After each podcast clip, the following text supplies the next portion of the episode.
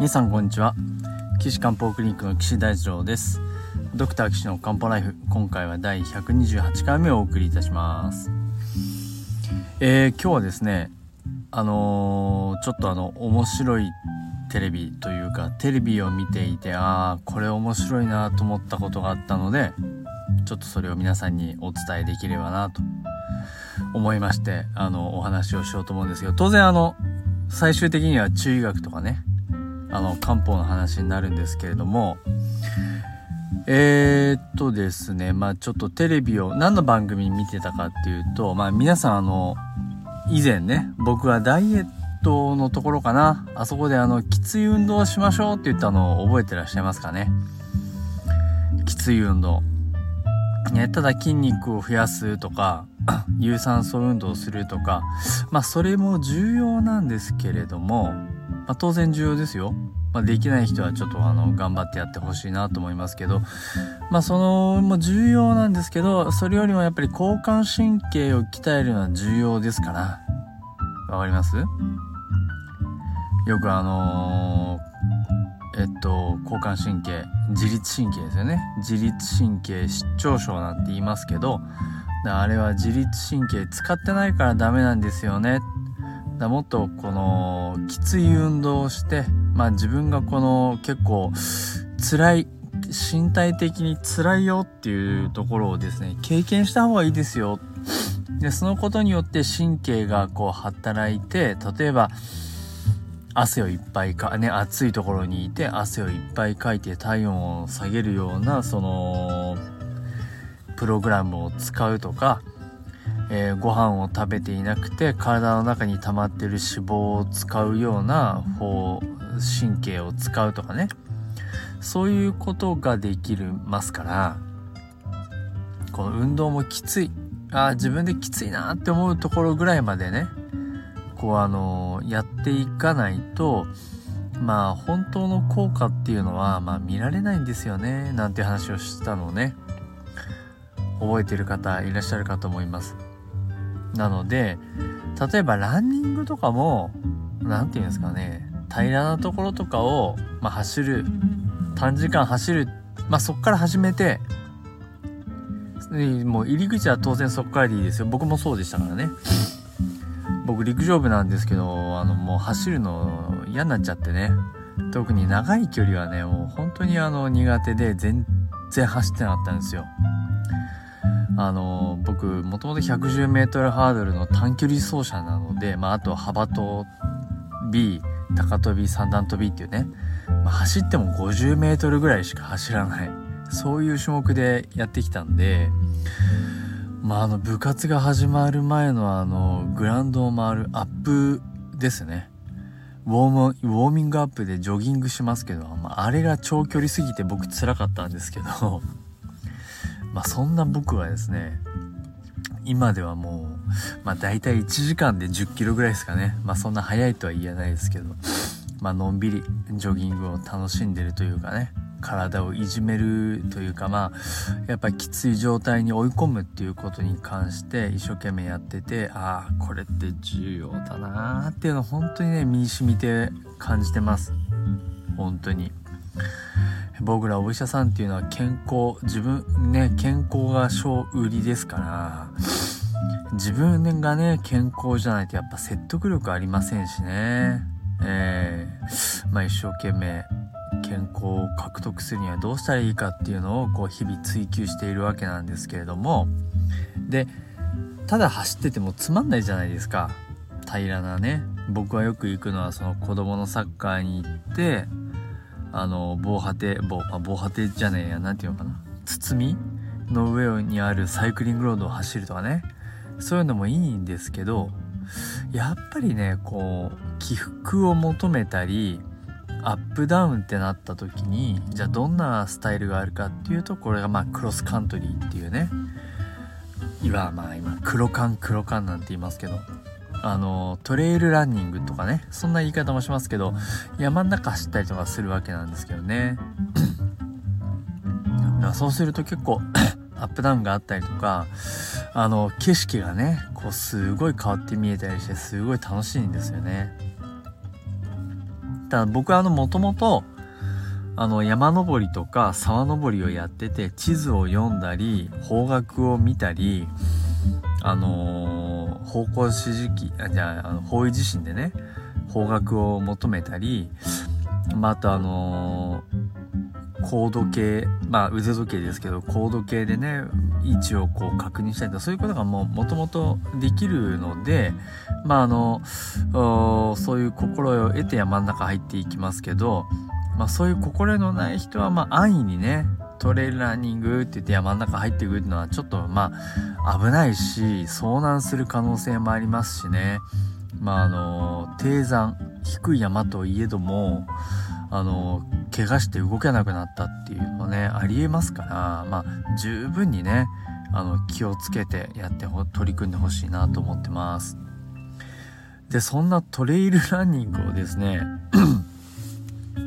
めちゃくちゃいっぱいやろうっていう番組だったんですよ。だから、あこの番組面白いなーなんて思いながら、あのー、お勝手の片付けしながらね、お皿洗いながらちょっと見てた、チラチラ見てたんですけど、えー、その番組はですね、東海道自然歩道っていうのがまああるらしくて、東京からまあ名古屋の方までずっと続いてる道なんですけど、ただの東海道線っていうね、あの1号線一国ではなくてですね、あの、山ん中を、こう、テレテレ、テレテレ、右に曲がり、左に曲がり、山道をこう走っていくっていう、まあ、自然歩道っていうぐらいですからね、そういう道なんですけど、そこをね、1200キロぐらいですか？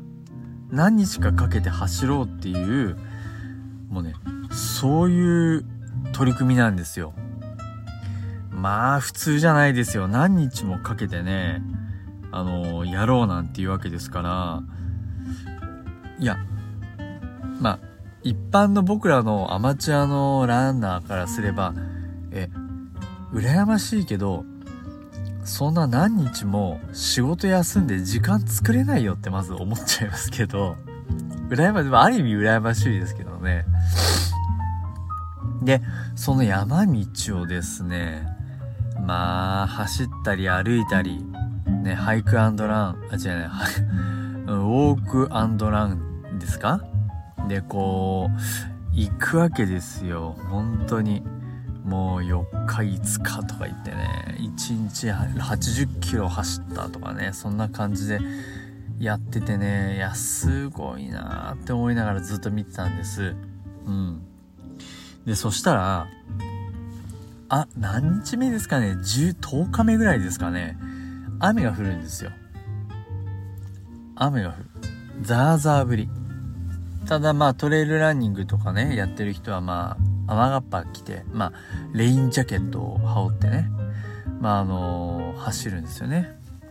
まあ日中走ってる絵を見ると半袖で走ってますから、まあそんな寒くない時期なんですよ。多分ね。まあ、夏、真夏ちょっと手前のちょうど、そうですね。やっぱり5月、6月ぐらいなんだんですけどかね。あの撮影自体は。わかんないですけど。そこでね、ザーザー降りに雨が降ってきた。2日続きました。1日目はまあ、カッパで走って。あの人は宿泊、まあ、ど、普通にホテルでしてたのかなちょっとわかりませんけど、でも途中で、あ、今日は宿泊しますねなんて言ってたんで宿泊すること自体もまあ珍しいのかもしれないですけど宿泊まあ雨に打たれて走ってるんですよね。でそれが2日続いた翌日朝からお腹が痛いって言うんですよ。ああなるほど。お腹がキリキリ痛くてペースが上がらない。途中で休む。今日は1日20キロしか走れなかったなんてそんなえー、っと10日目1112日目だったんですね。ああなるほど。皆さん思いますよね。いやいやいやいやこのポッドキャスト聞いてる方でしたらねああなるほどって思うと思いますよ。いいですか？10日も連続で1日50キロとか180キロとか走ってますよ。そうでしょ？これもうね、絶対気虚に陥ります。気が消耗しすぎね頑張ろうっていう気がない。で木には防御作用っていうのがありますよ。ね体の表面に覆ってて外から蛇が入るのを防ごうとしてる。そういう機能があるんですよね。でその機能が木が減ってしまったことで低下するわけですよ。もう10日目。ヘトヘトじゃないですか？うん。でその10日目に雨が降った。雨は何ですか？冷えと湿り気ですね。うん。いやそうですよ。もう冷たい雨がダーダー降って体を打ちつけてでそこの体の表面で蛇をブロックする木も消耗してるし体の外から湿り気と冷えの蛇がポーンと入ってくるわけですよ。これ入りますよ。簡単に入ります。ねもうしかも普通蛇が体の表面から入ったらまず表面からだんだんじわじわ奥の方に染み込んでくるイメージなんですよ。そうじわじわ染み込んでいくイメージなんですけど、まあ、今回この人ね10日も走って木が巨して全体的にまあいわばスカスカ状態ですからもしそこに蛇が入ってきたらどうなると思いますか？ね。これもう想像に難くない。すぐ奥の方まで入ります。サクッと。そうすると奥の方にあるものは何ですか？胃とか腸とか腎とかですよね。やっぱりねそこを犯すんですよ。そうすると冷えっていうのは湿り気っていうのはどういう性質があるかっていうと物を滞らせる性質があるわけです。ただでさえ少なくなっている木が流れない。流れなくなっちゃうとどうなりますか？そりゃ痛みが出ますよね。ね。通じざればすなわち痛む。これです。なのでその人は痛くなっちゃった。あ大丈夫かななんて思いながらね見てたわけなんですけど。じゃあでも原因がこうやって分かっちゃえば簡単ですよね治療は。そうでしょ？もう皆さん分かってると思います。冷えたんだったら温めればいいじゃん。湿っちゃったんだったら乾かせばいいよ。そういうことですよね。皆さんお分かりですよね？そう。だからねあの温めて乾かせばいいんです。まあむしろ温めるだけで乾いてきますからもう一生懸命温める。それから気が通んなくて痛みが出ちゃってますからその痛みを取る。で痛みを取るにはどうしたらいいかっていうと気を流す。ね。気が流れれば痛みが取れるっていうそういう関係になってますんでどっちかっていうとおへそよりみぞおち。うん。おへそとみぞおちの間の気の流れを良くしてあげる。そういう治療してあげればいいですよね。でそれは漢方薬でもいいし針でもいいしまあ、それは気候とか薬膳とか何でもいいんですけど多分簡単なのは漢方薬と針ですね。うん。あの人間の胴体をね上中下で分けるんですよ。うん。喉元からみぞおちまでが上上昇。みぞおちからおへそまでが中小おへそからこう恥骨。うん恥骨で分かると思いますけど恥骨までが下昇言いますでこのね今回の痛い場所は中小ですから中小の気の流れを良くして痛みを取ってあげればいいんですよね。まあそんな難しい話じゃないです。漢方薬でしたらまああの簡単に言うまあ、あの説明すると、まあ、あの安中酸っていうね漢方薬があります。もうあの大正漢方胃腸薬とかに入ってるんじゃないかな安中酸確か大正漢方胃腸薬は安中酸と芍薬肝臓との組み合わせなんでまあそれはまあどうでもいいですけどだからもしその人が漢方の知識があったら薬局に書き込んで大正漢方胃腸薬くださいっつって2袋ぐらいまとめてガバって飲むわけですよ。そうすると30分ぐらいで痛みがななくなって早く走れる。痛みが取れる。楽になる。ね。